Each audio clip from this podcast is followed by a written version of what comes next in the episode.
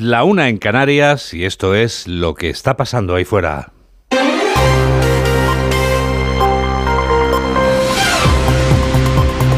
Onda Cero. Noticias fin de semana. Juan Diego Guerrero.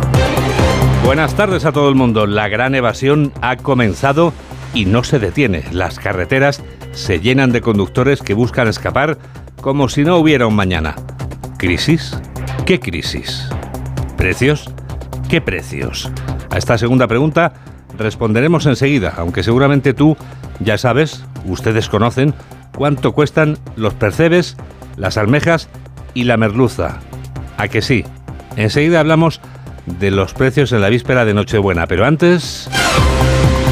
Antes te contamos a ti que nos escuchas al volante cómo están las carreteras españolas con la información práctica de la DGT. Lucía Andújar, buenas tardes. Muy buenas tardes. Hasta ahora estamos pendientes de varios alcances, cuatro de ellos en la Comunidad de Madrid, uno en la entrada de la A2 en Coslada, de salida en la A4 en Getafe y dos siniestros en la A42 en Parla que producen retenciones en ambos sentidos. Al margen de esto estamos pendientes de accidentes en Barcelona, de entrada por la 2 en Cobalto, también en Toledo en la A4 en la estación hacia Ciudad Real con 10 kilómetros de retenciones, en Valladolid en la 62 en Simancas sentido Tordesillas, también en Burgos en la P1 en Zuñeda hacia Madrid y en último alcance complica la entrada en Sevilla de la A92 a la altura de Sevilla. Este al margen de esto van a encontrar tráfico lento en todas las salidas de la Comunidad de Madrid, especialmente la 5 entre Arroyo Molinos y Navalcarnero y la A6 desde el plantío hasta Las Rozas. También en Barcelona, la AP7 en Subirata hacia Tarragona con 10 kilómetros de retención por un alcance ya resuelto y les pedimos precaución en Murcia en la 7 en el Puntal en ambos sentidos, en Toledo en la 5 Santa Blaya en dirección a Talavera de la Reina y por último en Zamora en la 52 en Lubián hacia Urense. Las carreteras, igual que los trenes y los aviones, van a tope porque hay muchos que apuran hasta la víspera para llegar al lugar en que celebran la Nochebuena. Cenemos ahora, que ya echaremos cuentas cuando veamos la cuenta de la tarjeta de crédito, ya sí eso, porque lo de este año no tiene nombre, por mucho villancico y mucha zambomba que saquemos. Ignacio Rodríguez Burgos. Los villancicos y las zambombas no pueden ocultar que estas son las navidades más caras de la reciente historia española. En estas fechas siempre suben los alimentos tradicionales, pero llueve sobre mojado. El cordero es un 30% más caro que hace tres años, el año de la COVID, igual que el cochinillo o el típico mazapán. Pero según el INE, el aceite de oliva se lleva la palma. Una botella de litro de virgen extra ha triplicado su coste en tres años y en esta época de dulces el azúcar es un 60% más cara. La inflación media alimentaria está en el 9%, pero tardará tiempo en normalizarse, como señala Onda Cero Antonio Pedraza del Colegio de Economistas. Alimentos eh, que están subiendo a un ritmo del 9% todavía, recordemos que han estado subiendo hasta el 21% en ritmo anual, eh, también pensamos que pueden bajar a lo largo del próximo año eh, no menos, no menos del 5 del 6% de crecimiento todavía anual con respecto al año anterior. El caso es que una cena típica en España será un 24% más cara que el año pasado. Los españoles y los daneses son los europeos que afrontan unas navidades más costosas, según un estudio de Itoro. El informe europeo de consumidores señala además que 7 de cada 10 españoles tienen pensado gastar menos en esta Navidad. En esta Navidad el portavoz de Vox en el Ayuntamiento de Madrid ha protagonizado su último desprecio a un concejal, en este caso de Más Madrid. El alcalde José Luis Martínez Almeida le ha pedido que entregue su acta y deje el consistorio, pero a Javier Ortega Smith le ha entrado por un oído y le ha salido por otro. El concejal Eduardo Fernández Rubiño define al portavoz de Vox como matón Jorge Infer. El gesto de Ortega Smith ha provocado que Más Madrid también haya pedido esta mañana la dimisión del presidente del Pleno del Ayuntamiento, la del popular Borja Fanjul, por no haber expulsado ni haber llamado al orden al portavoz de Vox. Todo después de que este último se encarase y tirara unos papeles y una botella de agua vacía al edil Eduardo Fernández Rubiño, quien se ha referido a este episodio en la televisión pública. Vamos a bajar la cabeza ante gente que se comporta de esta manera en las instituciones y que actúa como matones de discoteca. Creo que se han cruzado todas las líneas rojas. Yo llevo unos cuantos años en política y nunca había vivido un episodio de intimidación y de violencia como el que protagonizó Ortega Smith conmigo ayer. El Grupo Municipal de Más Madrid también ha registrado un escrito en el que exigen la dimisión de Ortega Smith como concejal y diputado, una exigencia a la que asimismo se ha sumado el propio alcalde de la capital que pide entregar su acta de concejal por el comportamiento en Cibeles. Elías Bendodo pide que el presidente del gobierno anuncie cuándo se hará la foto con el expresidente a la fuga. El vicesecretario de Política Autonómica y Municipal del PP anuncia que su partido va a presentar mociones en todos los ayuntamientos españoles para que los socialistas se tomen y vayan tomando partido ya sobre la moción de censura de Pamplona en compañía de Bildu. Informa Laura Gil. Que los socialistas se retraten y los que se atrevan se desmarquen de la deriva del presidente Sánchez y sus cesiones como el pacto para entregar a Bildu la alcaldía de Pamplona que aún está a tiempo de rectificar. Es el objetivo de las mociones que planteará el PP en las instituciones, ha declarado hoy en Málaga el vicesecretario de Coordinación Autonómica y Local. Vamos a presentar mociones en todos los ayuntamientos en defensa de la Constitución y de condena al terrorismo en ayuntamientos, en diputaciones, en cabildos, en consels, donde haga falta para que los socialistas de todos los rincones de España voten y se retraten, que se retraten. Quien quiera tenga la oportunidad de distanciarse de ese pacto inmoral y de un presidente del gobierno que no distingue la verdad de la mentira, ni del bien ni del mal. Bendodo reclama a Sánchez que desvele ya la fecha de su encuentro con Puigdemont, que será, dice, la foto de la infamia y de la derrota de los principios básicos. Antes de ello, subraya, está obligado a reunir la conferencia de presidentes autonómicos. En lugar de ello, lo que está haciendo en la recta final del año, apunta Bendodo, es sacar los cubos de basura a la calle, escándalo tras escándalo, como su apoyo a la ley para despenalizar los ataques y ofensas a la corona en un primer paso para abrir en nuestro país el debate sobre la continuidad de la monarquía. Los dos individuos a los que ha echado el guante el Cuerpo Nacional de Policía acusados de delitos contra la salud pública captaban víctimas a través de una secta. Lo que luego hacían parece sacado de otra época. Aseguraban que curaban la homosexualidad. Carlos León. A los detenidos se les acusa de su presunta participación en delitos contra la salud pública, contra la libertad sexual e intrusismo profesional. Silvia Garrido, portavoz de la Policía Nacional, ha explicado estas detenciones. Se trata de un psicólogo y su mujer que al amparo de esta titulación realizaban distintas pseudopsicoterapias, a pesar de que los establecimientos donde las practicaban no contaban con ninguna habilitación. También ha explicado el modus operandi de los detenidos. Durante las supuestas terapias, los detenidos suministraban a sus adeptos sustancias estupefacientes como marihuana o MDMA y psicoactivos como la ayahuasca y el peyote. Además, mantenían un discurso de odio considerando la homosexualidad como una enfermedad para la que ofrecían terapias heterosexualizantes, que consistían en mantener relaciones sexuales sanatorias con la líder del grupo. Según ha precisado la Policía Nacional, Juan Diego, estas actividades se han desarrollado a lo largo de más de 20 años. Y ahora el tiempo que hará en Nochebuena. Las próximas horas y el día de Nochebuena preparamos algo de ropa ligera o va a hacer rasca? Mamen Rodríguez Astre. Pues la Nochebuena se va a caracterizar por sol de día y heladas de noche, con 20 grados en el Mediterráneo y menos de 10 en la meseta norte. Mañana por la mañana tendremos una veintena de provincias congeladas o blanca Nochebuena, aunque no sea por nieve. Veremos nieblas en la meseta norte y en el nordeste. De nuevo, la temperatura más alta estará en Canarias y la más baja en Zamora. Las altas presiones van a favorecer los altos niveles de contaminación en las grandes ciudades. Solo faltan ocho días para que estemos contando lo que ha pasado ahí fuera durante todo el año. El domingo 31 a las 9 de la noche, las 8 en Canarias. La vida sigue, el resumen del año 2023. Tenemos toda la radio por delante.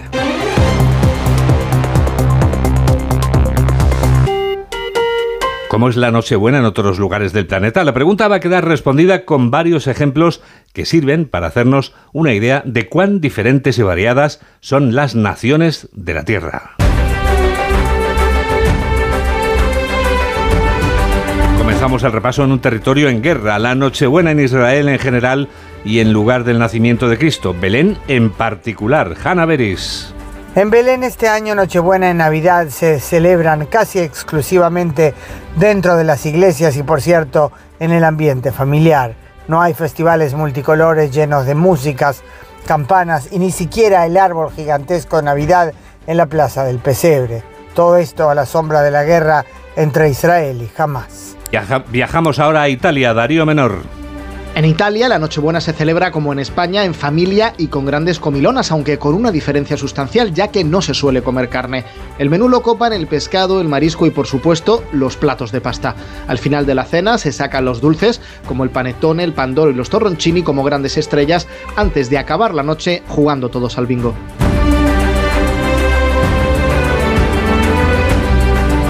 Estamos ya en Francia con Álvaro del Río. En Francia, la Nochebuena se celebra en familia. En muchos hogares es momento de reencuentro y tradición religiosa. En otros, una fiesta laica más y en casi todos la ocasión de compartir y reunirse siguiendo las múltiples costumbres locales en torno al pavo, las castañas, el foie gras para empezar, el champán, los chocolates y el mazapán para continuar una velada en la que pequeños y también mayores ansían la visita de Papá Noel y sus regalos. Y completamos el repaso en China, Isabel Fuello. En China, la Nochebuena se celebra entre amigos y más concretamente entre enamorados, un día romántico propicio para regalar y expresar su amor mutuo. Una de las tradiciones es enviar amigos manzanas envueltas en celofán con mensajes de amor y paz. ¿Y por qué esta fruta? Porque las palabras Nochebuena y manzana traducidas al mandarín tienen sonidos parecidos que significan noche de paz. Se cree pues que comer una manzana esta noche te bendecirá con un año libre de conflictos. 2 y 11, 1 y 11 en Canarias. Noticias fin de semana, Juan Diego Guerrero.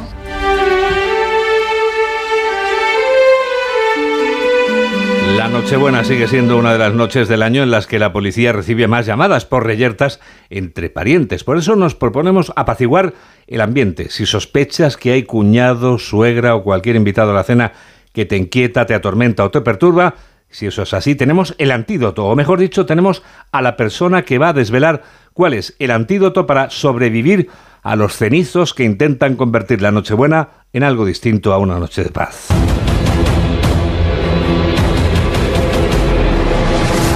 Eso saludamos a esta hora de la tarde, víspera de Nochebuena, a nuestro psicólogo de cabecera para cenas de alto riesgo, Rodrigo Martínez de Ubago. Buenas tardes. Buenas tardes, Juan Diego. Rodrigo, todavía hay tiempo para conseguir que la cena de mañana sea un éxito, sin duda. Para que así sea, ¿hay algo que podamos hacer o que no debamos hacer antes de acudir a la cita? Bueno, lo primero es tener una buena actitud, eh, una actitud positiva. Es una cena que en la que pueda haber problemas, bueno, tengamos en la cabeza qué podemos hacer para que salga bien, porque si lo que hay en nuestra cabeza es que no quiero ir o que o yo me estoy acordando efectivamente del cuñado de la suegra a la que no quiero ver, pues solo voy a llegar más caliente que otra cosa. Y, luego cosas como como no beber, hay muchos días para beber al año, el alcohol es un mal compañero en situaciones de conflicto o cuando las cosas se pueden torcer Así que es habitual beber antes de cenar o ya iniciar aperitivos, comidas en los que uno llega con demasiado alcohol en el cuerpo a la cena cuando quizás es un buen día, si preveo problemas, pues para no beber, que el año tiene muchos días para poder hacerlo. Eh, ¿Existen tabúes entre los temas de conversación cuando nos sentemos a la mesa? Bueno, es fundamental tenerlo en cuenta, entra dentro de la actitud que comentabas y yo sé que eh, hay familiares a los que determinados temas les molestan, pues lo mejor que puedo hacer es no sacarlos. Y son, bueno, el, ambiente político está muy caliente este año al respecto, así que pues mejor no hablamos de política si sabemos que eso va a ser un problema, eh, porque haya diferentes opiniones, y a veces es el, el fútbol, quiero decir que la chispa puede saltar en cualquier lado, eh, lo único es tener cuidado con, con no herir susceptibilidades, que bueno, es, es, un, es una cena en la que podremos pasar seguramente sin tener que hablar de determinados temas que sabemos que van a traer problemas. Mm, Rodrigo, ¿hay alguien a quien debamos tener especialmente presente durante la cena y que va a convertirse en una especie de aliado para una cita tan señalada como la de mañana? Pues estaría muy bien en, en, las familias en las que eh, a veces hay conflicto, en localizar a alguien que tenga una cierta autoridad sobre todos eh, y que pueda actuar de mediador, que pueda hablar con... Sería alguien al que yo me tengo que acercar antes de cenar o el día anterior o, llamar eh, antes para, para pedirle que ponga paz y que, bueno, y hacerle mis peticiones. Y yo sé que eh, es habitual que nos peleemos por temas políticos, pedirle al mediador que esté al tanto de estas cosas o que le pida a la otra parte que no saque estos temas. Es decir, es alguien que va a mediar dentro de los conflictos para, para ayudarme a que, bueno, a que se, se pase lo mejor posible en esa cena, ¿no? Si lo vemos muy mal, ya antes de ir a cenar, y tenemos la seguridad de que la cena va a ser un auténtico infierno, y esta es ya la última cuestión, Rodrigo, eh, ¿queda algún último recurso? Bueno, eh, como último recurso siempre está no ir a la cena. Quiero decir que si lo vemos realmente muy mal, sabemos que vamos a tener problemas porque no nos vamos a aguantar, porque se va a montar el follón. A lo mejor somos nosotros los que eh, al final acabamos iniciando esas peleas. Eh, bueno, no vayamos a cenar, a veces una excusa tampoco está mal ponerla, no pasa nada, habrá otros días para ver a los familiares que sí quiero ver y con los que no me voy a pelear. Eh, y habrá que compensar, porque a lo mejor es mi madre o la abuela la que esperaba vernos y para ellos es importante, pero bueno, compensemos luego otro día porque no tiene mucho sentido acudir a un lugar en el que sé eh, pues que todo va a salir mal. Rodrigo, aprovecho para desearte feliz Navidad, amigo. Un abrazo muy grande. Un abrazo grande, gracias Juan Diego, igualmente.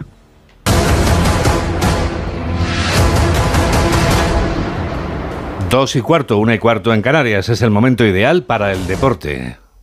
Es el momento de saludar a David Camps, que ya está aquí. ¿Qué tal, Juan Diego? Muy buenas tardes. Tampoco saques el tema del bar en la cena de Nochebuena y Navidad. Porque puede haber discusiones. es el penúltimo Radio Estadio hoy del 2023, el partido aplazado por la Dana que puso en alerta a Madrid y buena parte del territorio español en vísperas de la Navidad, ya sabes, Atlético de Madrid-Sevilla y el Atlético de Madrid que tiene su anuncio navideño.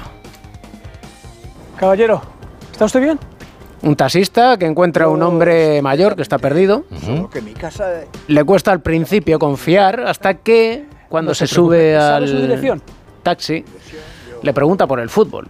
¿Me permite su El hombre le habla de Di Stéfano y el que no haya visto el anuncio que lo vea porque el final merece no vamos a hacer un spoiler. Eso es. Lo que sí que vamos a hacer es irnos hasta el Metropolitano, porque allí espíritu navideño tendrán a partir de las 4 y cuarto ese eh, Atlético de Madrid. Sevilla, Alejandro Mori, buenas tardes. Hola David, ¿qué tal? Buenas tardes desde el Civitas Metropolitano, donde hay espíritu navideño, hay muy buen ambiente, en una mañana espectacular y con un campo que va a estar, va a registrar una gran entrada, prácticamente lleno. Apenas quedan localidades para este Atlético de Madrid y Sevilla, con lo cual pues van a aprovechar muchas familias para venir con los niños a ver y a disfrutar de un a priori buen partido, más allá de la clasificación entre Atlético de Madrid y el conjunto andaluz. Un partido importante, ¿eh? ayer decía Simeone David, hay que resolver este partido para pensar en otras cosas.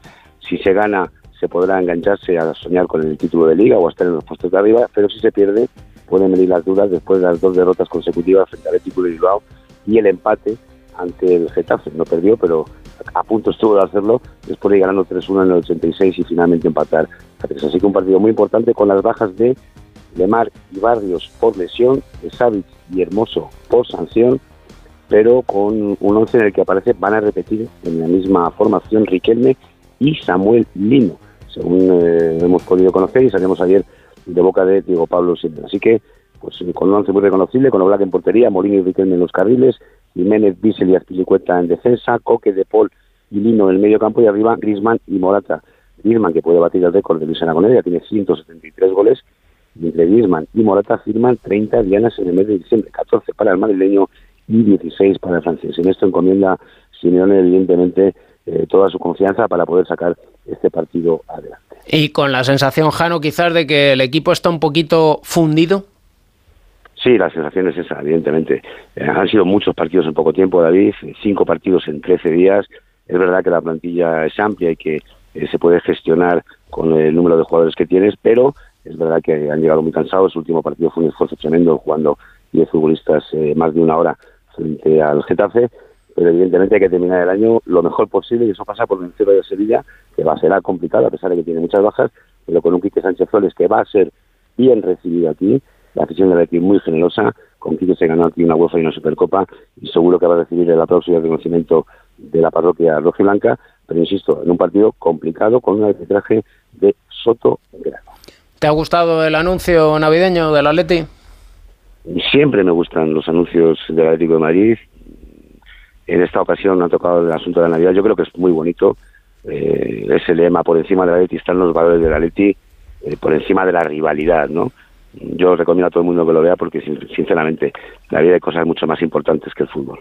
Y mucho más en estas fiestas navideñas. Luego te escuchamos en el Radio Estadio, bueno, de aquí a un ratito. Un abrazo, Jano.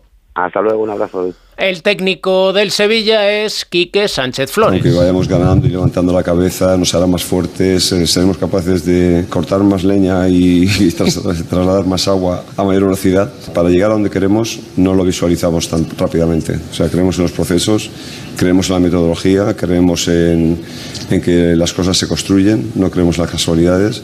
Creemos que con el trabajo en el fútbol se reduce la suerte se reduce la suerte, no del todo, pero se reduce en gran parte el, factor suerte, pero creemos que, que, solo con el trabajo y con mucha dedicación es la única forma de, de, seguir, de que nos acompañen los éxitos. Y en otro punto del Metropolitano, Hugo Condés, buenas tardes. Hola, ¿qué tal David? Muy buenas. El cierra el 2023 del Sevilla con Quique Sánchez Flores que vuelve a casa por Navidad. Bueno, sí, además es una circunstancia curiosa porque fíjate que es, eh, hasta lo que pasó el otro día con el Getafe, evidentemente, el último entrenador que había puntuado en el Metropolitano. Lo hizo con el equipo que, que, puntuó el otro día con el Getafe y ahora el que vuelve es el entrenador, que además es un entrenador que suele plantearle partidos bastante eh, molestos, por, por, llamarlo de alguna manera, al Atlético Madrid. No se encuentra cómodo cuando se enfrenta aquí a Sánchez Flores, que es un tipo muy querido por la afición atlética. Te recuerdo que en eh, su etapa como entrenador del Atlético Madrid levantó aquella Europa League en Hamburgo 14 eh, años después del doblete, ganó también la Supercopa en el único enfrentamiento oficial que se ha recordado mucho últimamente contra el Inter de Milán en aquella Supercopa en Mónaco, como digo, que la primera que tiene el Atlético Madrid de las dos que posee, de las tres que posee el equipo rojo y blanco. Y bueno, pues siempre es una buena noticia la vuelta de Quique, aunque no el partido del otro día del Sevilla con el Granada. Para el Atlético Madrid me refiero, porque evidentemente parece que los futbolistas han demostrado que no se les ha olvidado. Así que no va a ser un partido ni mucho menos fácil. Igual podía ser más fácil por finales de agosto, cuando se suspendió el encuentro con aquella dana, porque el Sevilla no estaba en buena dinámica y el Atleti venía, te recuerdo, de hacer siete en Vallecas, pero hoy creo que no va a ser ni mucho menos fácil para el Atlético de Madrid. Y aunque parece que hay euforia en el conjunto hispalense, no hay que olvidar que están a tres puntos del descenso, a tres puntos del Celta de Vigo. Sí, que tienen muchas bajas, pero es verdad que, claro, la, dinámica David. A ver, hoy, es un partido que eh, no sé si el Sevilla va a ser capaz de sacar algo positivo del Metropolitano, porque sabes que el Atlético Madrid está muy fuerte en casa. Pero desde luego eh, venían hechos un flan y el otro día es una demostración, más con la salida de Diego Alonso. que es un tipo que eh, de principio entra muy bien en la plantilla y que hace que los futbolistas confíen en sus posibilidades y por eso el Sevilla va a ser un equipo peligroso. Tienen muchas bajas, ya sabes, pero por ejemplo recuperan a Rakitic, que para mí es un futbolista que sigue siendo capitán en el Sevilla, que es una de las demostraciones de por qué el Sevilla lo está pasando mal, porque un tipo eh, como Rakitic sigue siendo prácticamente capital en el encuentro y sobre todo David, pues evidentemente la vuelta de Sergio Ramos que no podemos obviarla. Sergio Ramos que tantas batallas ha tenido contra el Atlético de Madrid cuando era jugador del Real Madrid y que bueno, pues que sus goles en las finales de Champions desgraciadamente no se les olvidan a los aficionados rojiblancos, así que entiendo que va a haber cositas se le agrada con Sergio Ramos, pues un, poquito de run run, un poquito de ruido, un poquito de salsa esa que nos gusta, pero desde luego que va a ser uno de los eh, puntos objetivos en el encuentro hoy en el Metropolitano.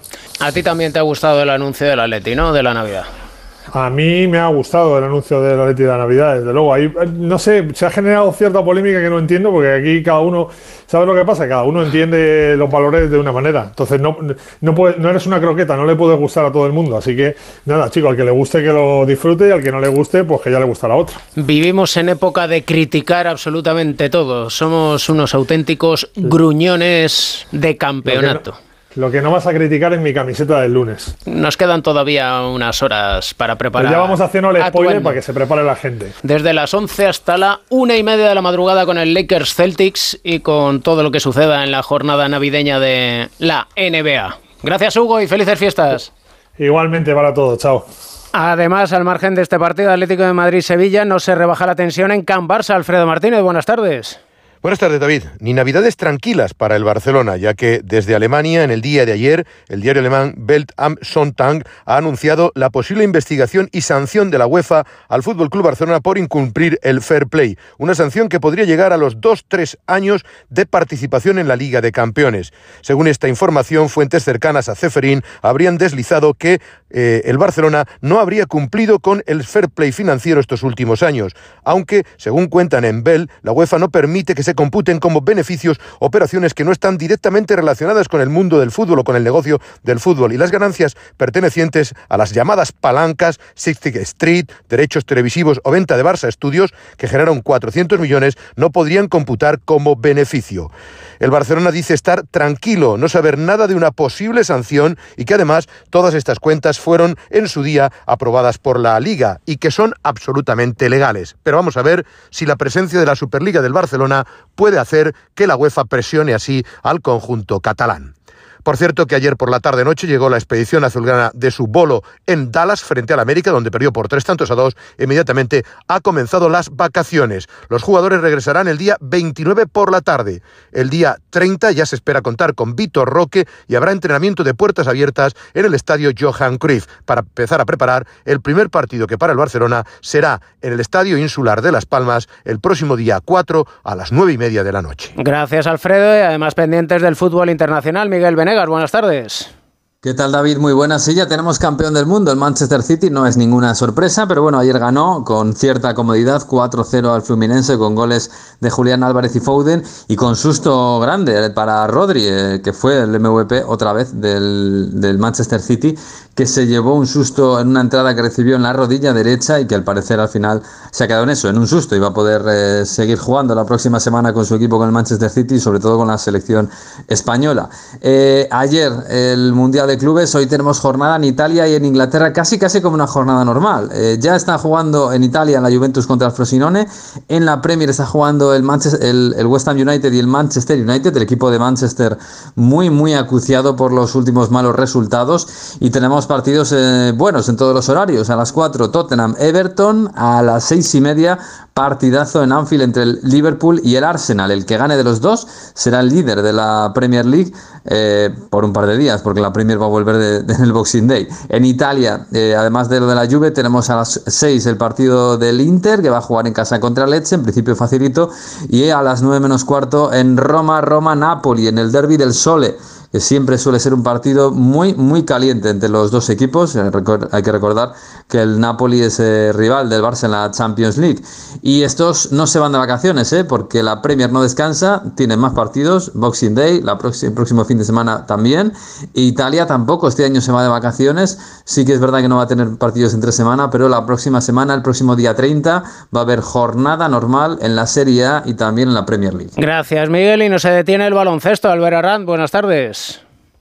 David, la jornada 16 de la Euroliga dejó pleno de victorias españolas tras la de Valencia frente a la Virtus y la del Real ante Partizan. Anoche Vasconia se imponía por 7 puntos en Estambul ante Efes, con Marcus Howard 28 puntos, ganándole el pulso a Shane Larkin y con Cody Miller McIntyre, quedándose un solo rebote de convertirse en el tercer jugador que logra un triple doble en la historia de la competición, firmando 14 de anotación, 9 rechaces y 10 asistencias. El Barça volvió a la senda del triunfo ganando por 5 en Kaunas Zalgiris, gracias a unos intensos últimos cuatro minutos de los de Grimau. Nicola Provítola cree que el equipo azulgrana debe construir una buena racha a partir de la victoria en Lituania. Creo que tuvimos que, trabajar, ¿no?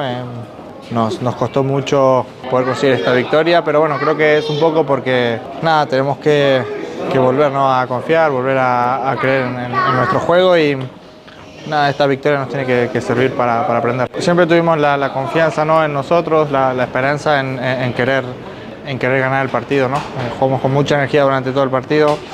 Eh, con aciertos, errores, pero creo que el equipo siempre estuvo conectado y, nunca nos fuimos al partido y, al final nos llevamos una victoria muy trabajada. El Madrid lidera la tabla con un solo KO, los barcelonistas se mantienen segundos a cuatro partidos ganados, Valencia marca zona de playoff en octava posición y Vasconia está al acecho en la novena plaza en una competición más que apretada. Siete equipos presentan idéntico balance, 9-7 del cuarto al décimo.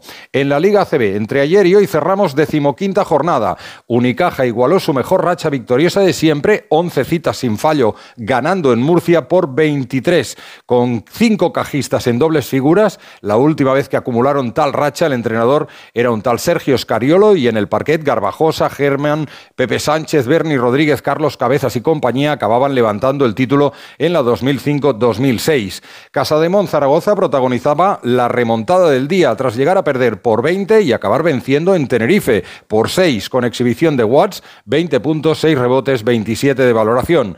Después de cuatro derrotas seguidas en Miribilla, Surne Bilbao volvía a ganar. A costa de un básquet Girona que no lo puso fácil. Alex Renfro tuvo que irse a los 28 puntos, siendo el mejor para más 6 vasco final. Por 21 arrollaba Gran Canaria en su visita a Andorra para acercarse más a la Copa. Nico Brusino firmó 27 puntos en la octava derrota seguida de Morabanc. Esta tarde tres partidos completan la jornada. A las 6 en la Fonteta, Valencia, Covirán, Granada. A las seis y media, Juventud y Real Madrid en el Olympic miden fuerzas en racha. Los verdinegros, con la de Guillem Vives, operado ayer de la fractura del pulgar de la mano derecha, llevan siete choques sin perder entre competición nacional y Eurocup. Este es ante Tomic, pivot local. Queremos pensar en nosotros mismos, sabemos qué tenemos que hacer para estar en la Copa, pero por otra parte queremos jugar un buen partido contra quizá el mejor equipo en Europa ahora mismo. Es mucho más bonito jugar en frente de 10, 12, 15 mil personas que, que menos. ¿no? Ah, da igual contra quién jugamos, pero creo que este partido merece algo más, ¿no? de ambiente, de, de, de, todo. Y nosotros por nuestra parte, pues ah, dar el mejor que podemos en este momento y intentar ganar un partido súper importante. Y el Real, con una sola derrota, juega su tercer partido en cinco días, intentando mantener su condición de invicto a domicilio. Cerrará la jornada a las nueve menos cuarto el derby gallego en Lugo, Breogán, Monbús, Obradoiro. Y ya sabes, Juan Diego, que hoy también te puedes subir al tren. Bueno, más que al tren, en esta ocasión es al trineo del Radio Estadio. No hagas de reno porque. Madre mía. a partir de las. Ese experto nieve, él domina mucho del trineo a las 4 de la tarde el Radio Estadio. Que pases una feliz Navidad. Feliz Navidad, querido, querido David. Y ya sabes que ah. según el reloj de este estudio son las 2 y 31 minutos, 1 y 31 Me había despistado yo, pensaba que era hora en que era otra hora, Y entonces tú que lo sabes todo, ¿qué es lo que vamos a hacer ahora? Contar lo que está pasando ahí fuera.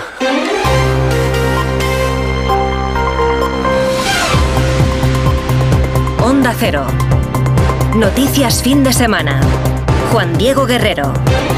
Actualizamos las noticias del sábado con Yolanda Vilarcans. Actualidad que hasta ahora pasa por dos puntos las carreteras y las de vehículos que se marchan a su destino para pasar la noche buena y lo segundo preparar la cena y la comida de Navidad teniendo en cuenta los precios de los alimentos, los percebes, las almejas y la merluza, los más caros, la piña, la lombarda y los langostinos, los más baratos según datos de la OCU. De viaje a sus lugares de destino andan también los políticos que aún así siguen con sus declaraciones, como el vicesecretario del PP, Elías Bendodo, que pide a Sánchez que convoque a los legítimos presidentes autonómicos a una conferencia de presidentes antes de reunirse con Puigdemont.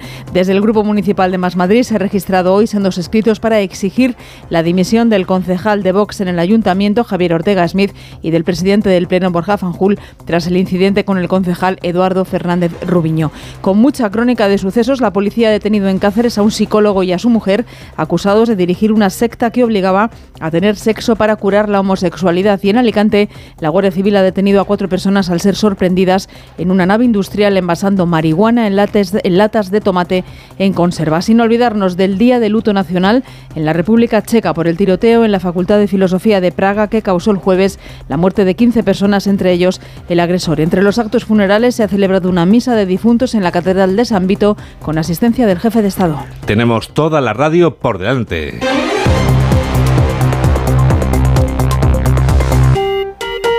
Sony 33. La gran evasión ha comenzado y no se detiene. Las carreteras se llenan de conductores que buscan escapar como si no hubieran mañana. Enseguida vamos a hablar de eso, pero también hablaremos de los precios. ¿Cómo no? Ustedes saben ya cómo están los percebes, las almejas y la merluza. Bueno, enseguida se lo contamos, pero antes... Antes, como estamos comprobando hoy, la gran evasión ya no se detiene. Los 26 millones de viajes por carretera que prevé la DGT hasta el 7 de enero confirman que había ganas de salir huyendo, después de que ayer ya hubiera retenciones importantes en ciudades como Madrid, Toledo, Tarragona o Valencia. Después, este sábado, llega el segundo acto de la operación salida de las vacaciones en la víspera de Nochebuena, Mercedes Pascua. Los desplazamientos se van a producir sobre todo durante los fines de semana y los días festivos. En total, 19.700.000 desplazamientos de vehículos en tres fases. La primera es la de Navidad. Comenzó ayer hasta el 25 de diciembre. La segunda, la de fin de año, del viernes 29 al lunes 1 de enero. Y la tercera fase corresponde con los Reyes, del viernes 5 al domingo 7 de enero. Y para vigilar la circulación por carretera estos días, entre otras cosas, se ponen en marcha 780 radares fijos, además de los 13 helicópteros y 39 drones de la DGT. En estas fechas de celebraciones navideñas, Tráfico recuerda que no es compatible tomar bebidas alcohólicas y conducir. La campaña vigente de la DGT para esta Navidad es que por muy importante que sea el desplazamiento y el protagonista es Papá Noel, llegar tarde es mejor no llegar. La gran evasión no solo llega por carretera, también con el tren y con el avión. El aeropuerto Adolfo Suárez Madrid-Barajas vivía este viernes una jornada con más de 1.300 vuelos coincidiendo con uno de los fines de semana más frenéticos del año. Margarita Zavala. Estamos en uno de los fines de semana con más movimiento del año, como ya hemos comprobado desde este mismo viernes. En el caso de los aeropuertos, hay dos que concentran buena parte de los movimientos, Madrid y Barcelona. Para hacernos una idea de la cantidad de operaciones que hay, en el caso de Barajas se han programado durante estas fiestas más de 17.000 vuelos. El día más fuerte fue este viernes 22 con 1.333 vuelos. El más flojo será el próximo lunes 25 con 812. Este día parece que no hay muchas ganas de moverse porque de lo que se trata es de estar con la familia. Soy estudiante, así que volver a casa a estas fechas siempre gusta. Que estoy estudiando aquí en Madrid y bueno, pasar las fiestas con la familia.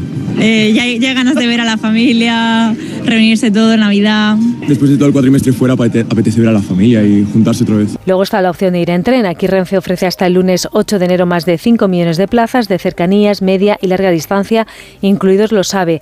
Aquí los destinos más demandados son Andalucía, Cataluña, la Comunidad Valenciana y Galicia, aunque no sabemos si es para ir a ver a la familia o para disfrutar de unos días de vacaciones o ambas cosas. Si es para ambas cosas, está claro que las carreteras, igual que los trenes y los aviones, van a tope y los precios por las nubes. Por mucho villancico y mucha zambomba que saquemos, como nos cuenta Ignacio Rodríguez Burgos. Los villancicos y las zambombas no pueden ocultar que estas son las navidades más caras de la reciente historia española. En estas fechas siempre suben los alimentos tradicionales, pero llueve sobre mojado. El cordero es un 30% más caro que hace tres años, el año de la COVID, igual que el cochinillo o el típico mazapán. Pero según el INE, el aceite de oliva se lleva la palma. Una botella de litro de virgen extra ha triplicado su coste en tres años. Y en esta época de dulces, el azúcar es un 60% más cara. La inflación media alimentaria está en el 9%, pero tardará tiempo en normalizarse, como señala Onda Cero Antonio Pedraza del Colegio de Economistas. Los alimentos eh, que están subiendo a un ritmo del 9% todavía, recordemos que han estado subiendo hasta el 21% en ritmo anual, eh, también pensamos que pueden bajar a lo largo del próximo año. Eh, no menos, no menos del 5 o del 6% de crecimiento todavía anual con respecto al año anterior. El caso es que una cena típica en España será un 24% más cara que el año pasado. Los españoles y los daneses son los europeos que afrontan unas navidades más costosas, según un estudio de Itoro. El informe europeo de consumidores señala además que 7 de cada 10 españoles tienen pensado gastar menos en esta Navidad. 3 menos 22, 2 menos 22 en Canarias. Noticias fin de semana, Juan Diego Guerrero.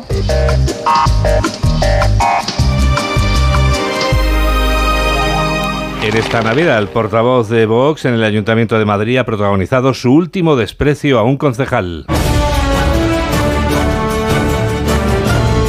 caso a un concejal de Más Madrid. El alcalde José Luis Martínez Almeida le ha pedido que entregue su acta y deje el consistorio, pero a Javier Ortega Smith le da igual. Verdes las han segado. El concejal Eduardo Fernández Rubiño define al portavoz de Vox como matón, Jorge Infer. Tras el incidente en el Pleno, el Grupo Municipal de Más Madrid ha registrado dos escritos. En uno exigen la dimisión del concejal de Vox y en otro la del presidente del Pleno del Ayuntamiento, la del popular Borja Fanjul, porque según ellos ni expulsó ni llamó al orden a Javier Ortega Smith después de amenazar y agredir físicamente a Eduardo Fernández Rubiño. Este último se ha referido a este asunto en la televisión pública. No vamos a bajar la cabeza ante gente que se comporta de esta manera en las instituciones y que actúa como matones de discoteca. Creo que se han cruzado todas las líneas rojas. Yo llevo unos cuantos años en política y nunca había vivido un episodio de intimidación y de violencia como el que protagonizó Ortega Smith conmigo ayer. Lo cierto es que desde el ayuntamiento también se ha pronunciado el propio alcalde de la capital, José Luis Martínez Almeida, muestra su absoluta condena y sin paliativos a un acto que a su juicio es injustificable, al tiempo que pide al portavoz de Vox en que entregue su acta de concejal. El señor Ortega Smith, a mi juicio, debe entregar el acta de concejal del Ayuntamiento de Madrid. No está en estos momentos capacitado para representar al conjunto de los madrileños. Injustificable la reacción violenta y la agresión que se ha producido. Pese a las críticas que han llegado hasta el plano nacional, nadie se ha pronunciado desde la cúpula de Vox, mientras que Ortega Smith asegura que no dejará su acta de concejal. Elías Bendodo pide que el presidente del gobierno anuncie cuándo se hará la foto con el expresidente a la fuga. El vicesecretario de Política Autonómica Municipal del PP anuncia también que su partido presentará mociones en todos los ayuntamientos españoles para que los socialistas se retraten sobre la moción de censura de Pamplona en compañía de Bildu. Laura Gil. Que se retraten y quienes se atrevan se desmarquen del camino emprendido por Sánchez y de sus pactos de la vergüenza como el que da la alcaldía a Bildu. Es el objetivo de las mociones que presentarán las instituciones, aunque el presidente del gobierno aún está a tiempo de rectificar. Le recuerda el vicesecretario popular de Coordinación Autonómica y Local antes de denunciar la entrega de las competencias de seguridad en Pamplona a un condenado por ataque a la autoridad. Que recapacite y rectifique. Está en el tiempo de descuento, pero aún puede evitar, tal como le trasladó ayer el presidente Alberto Núñez Feijó, la vergüenza histórica de regalar una alcaldía como la de Pamplona a los herederos de ETA. Y fijaos, ahora va a poner como edil de seguridad, dice Bildu, en Pamplona, a un miembro de Bildu, condenado por sentencia firme, fijaos, por patear y morder a la policía, el que va a ser concejal de seguridad.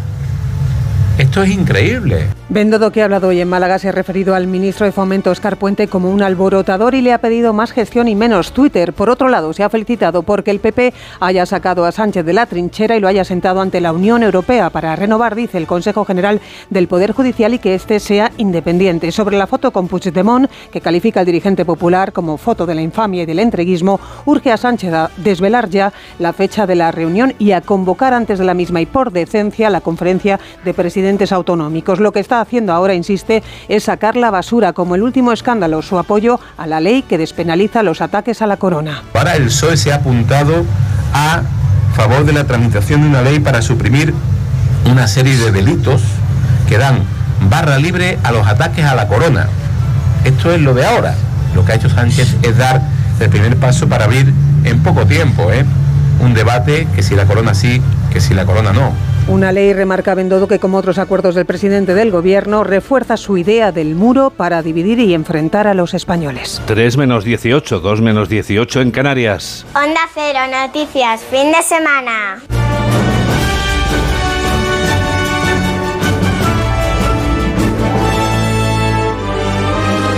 Los cuatro individuos a los que ha echado el guante la Guardia Civil en Alicante son aficionados a las conservas. Se dedicaban a envasar marihuana en latas de tomate en conserva. Carlos León. Sí, han sido intervenidos casi 100 kilos de estupefacientes en una nave que supuestamente se dedicaba a enlatar tomate pelado natural en conserva. Fueron sorprendidos infraganti por una patrulla del Seprona, como ha explicado Camino Mejías, portavoz de la Guardia Civil. Los detenidos estaban ocultando los cogollos de marihuana en el interior de estas latas de tomate en conserva cuando fueron sorprendidos infraganti en una inspección contra el fraude alimentario. Ha añadido cómo conseguían ese peso marcado en las latas de tomate. Estas personas complementaban las latas con arena y pesas metálicas hasta alcanzar el peso marcado. A los detenidos se les imputa un delito contra la salud pública por tráfico de drogas y otro de pertenencia a organización criminal. Tras su pase a disposición judicial, se ha ordenado su ingreso en prisión provisional. Enseguida damos la vuelta al mundo en 80 segundos. Soy el elfo de Santa Claus y en la fábrica también escuchamos Noticias Fin de Semana con Juan Diego Guerrero.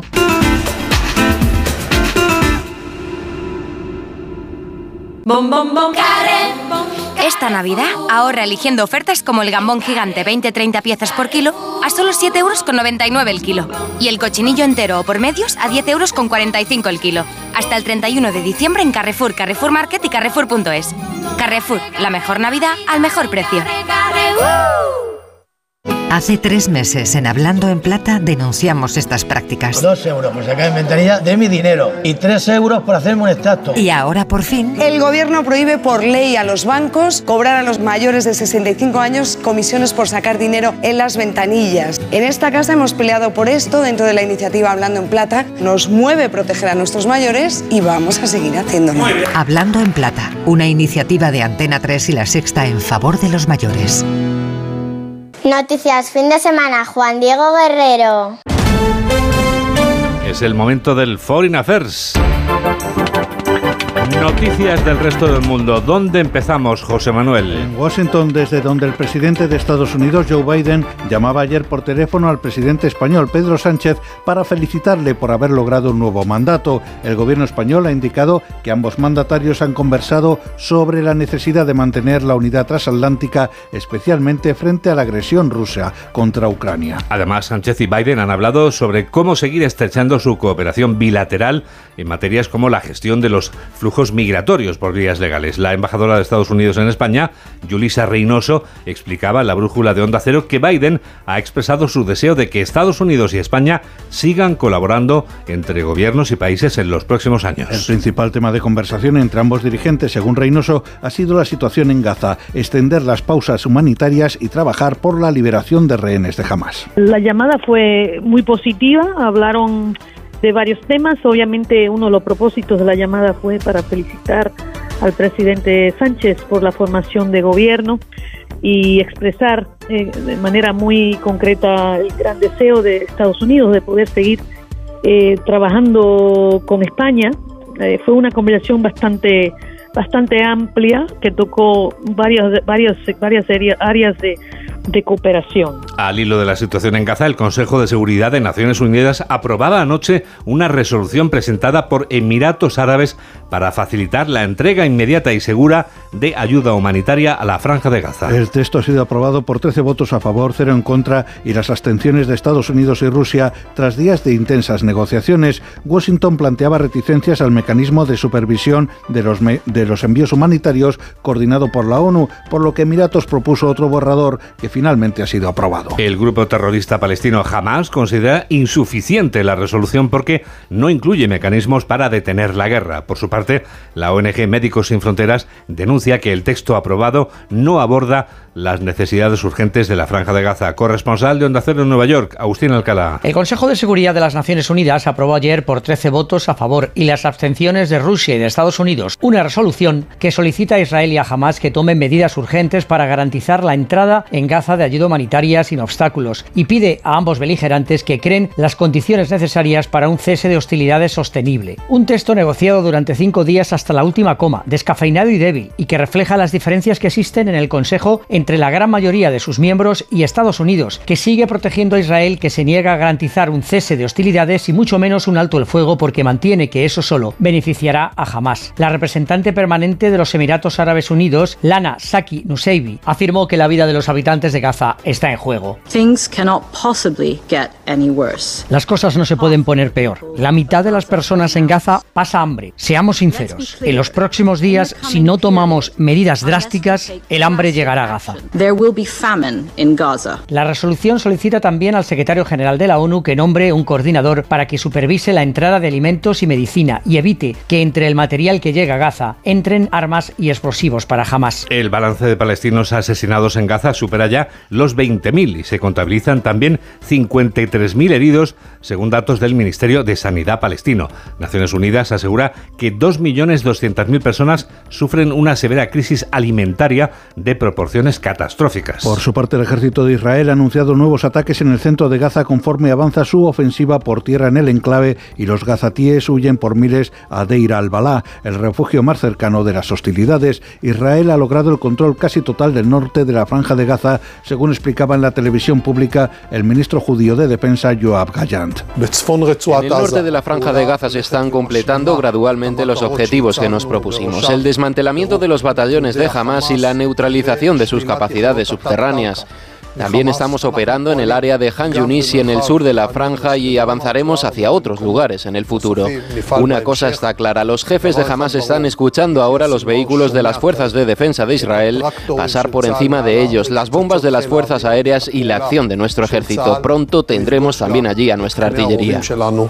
El presidente de la República Checa, Peter Pavel, y el primer ministro del país, Peter Fiala, han encabezado hoy los eventos en conmemoración de los 14 fallecidos en el tiroteo perpetrado el pasado jueves en la Facultad de Artes de la Universidad de Carolina, en la capital, Praga. Los actos han comenzado con una misa en la Catedral de San Vito, después han doblado las campanas de las iglesias de todo el país, mientras la población ha guardado un minuto de silencio en honor a las víctimas, con las banderas ondeando a media asta y numerosos eventos navideños han quedado suspendidos. Por otro lado, la policía ha confirmado que el tirador se suicidó cuando los agentes se acercaron a él. La policía francesa ha detenido a cinco personas en varias ciudades del este del país dentro de una operación antiterrorista. Los detenidos, todos hombres de entre 20 y 30 años de edad, ya están siendo interrogados en París. Según la Fiscalía Gala, la operación ha culminado una investigación por asociación de malhechores terroristas con vistas a la preparación de atentados contra personas. Todos los arrestados tienen vínculos como en el movimiento islamista y uno de ellos ha sido detenido en su habitación de una residencia de estudiantes de la Universidad Nancy. En vísperas de Navidad y en medio de un clima de tensión, organizaciones sociales y sindicales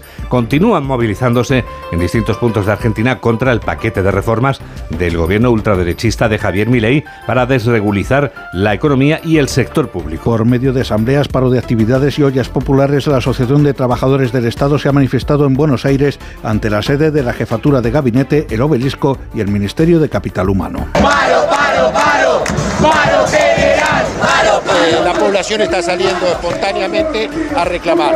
Eh, la patria no se vende y vamos a defender el, el derecho constitucional. La democracia la ganamos con mucho esfuerzo. Están empujando a millones de trabajadores ocupados a la pobreza cuando ya teníamos la mitad de nuestro país por debajo de la línea de pobreza. Entonces, El presidente de México, Andrés Manuel López Obrador, ha anunciado un, un refuerzo de las medidas de control fronterizo ante la situación extraordinaria que se ha venido registrando en los últimos tiempos, tal y como ha- ya se ha comprometido en conversación telefónica con Joe Biden. Según datos de la Organización Internacional para las Migraciones, al menos 1.140 migrantes, 84 de ellos menores de edad, han muerto este 2023 intentando cruzar la frontera mexicano-estadounidense, lo que la convierte en la ruta migratoria terrestre más peligrosa de todo el mundo. A partir de ahora, los migrantes lo tendrán incluso más difícil. Venimos desde muy largo dejando a nuestra familia y, y al llegar aquí que todo esté así como con unas medidas demasiado estrictas no, no se va a poder cumplir el sueño americano.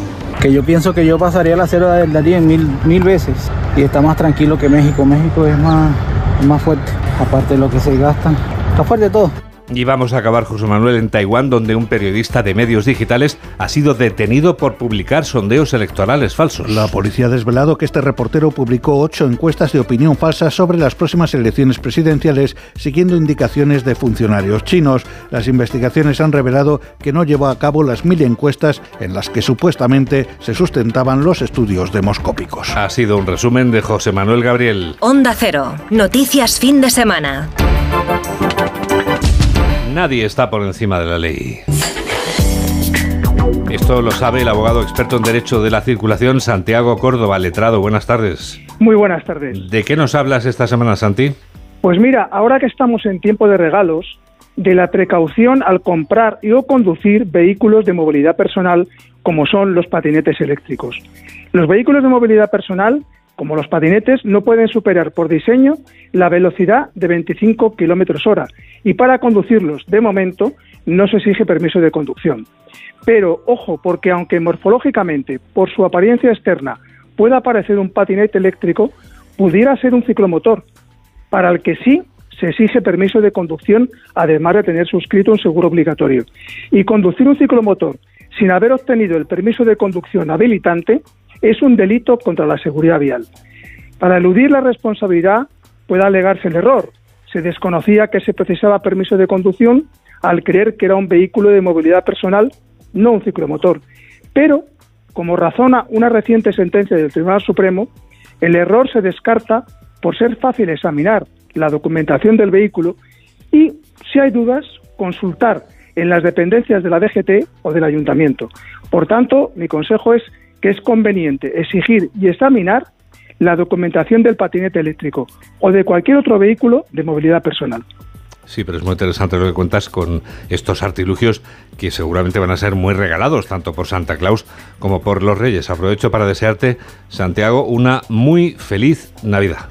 Igualmente para ti y para todos. Gracias, son las 3 menos 6, son las 2 menos 6 en Canarias. Enseguida vamos a hacer que rejuvenezca toda nuestra audiencia. Hola, soy Santa Claus y yo también escucho noticias fin de semana de Onda Cero con Juan Diego Guerrero.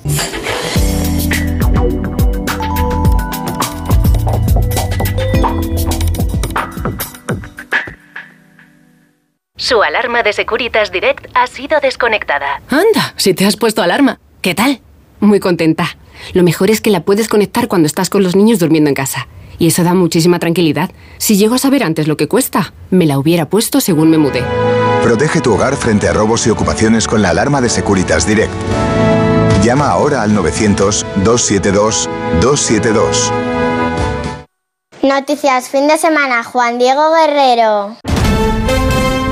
La penúltima noticia está en IFEMA porque la institución ferial de Madrid es el escenario en el que se desarrolla el legendario Salón del Ocio Infantil y Juvenil llamado Juvenalia. Laura Lorenzo. Este año Juvenalia llega con más espacio, más de 50.000 metros cuadrados y por lo tanto con más posibilidades de diversión repartidas en los dos pabellones que se han previsto para esta nueva edición del Salón del Ocio Infantil y Juvenil.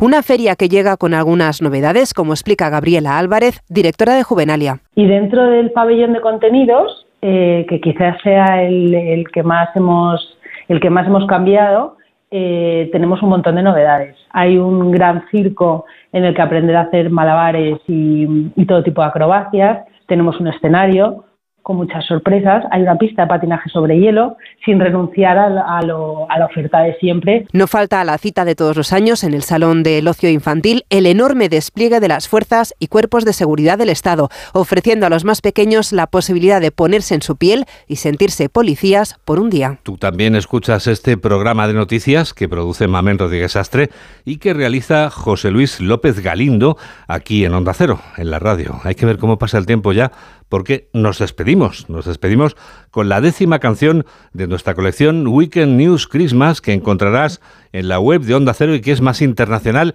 y multirracial que nunca, además con más canciones originales que nunca, como por ejemplo esta.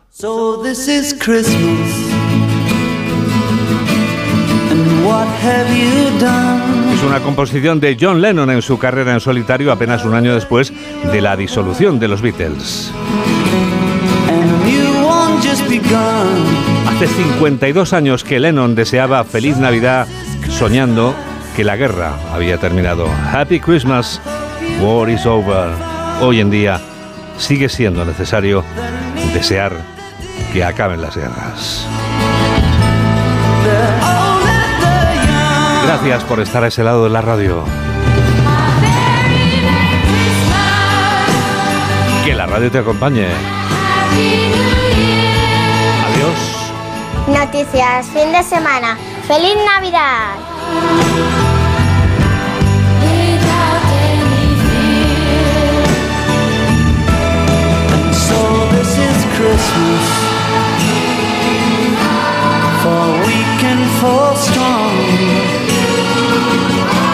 The rich and the poor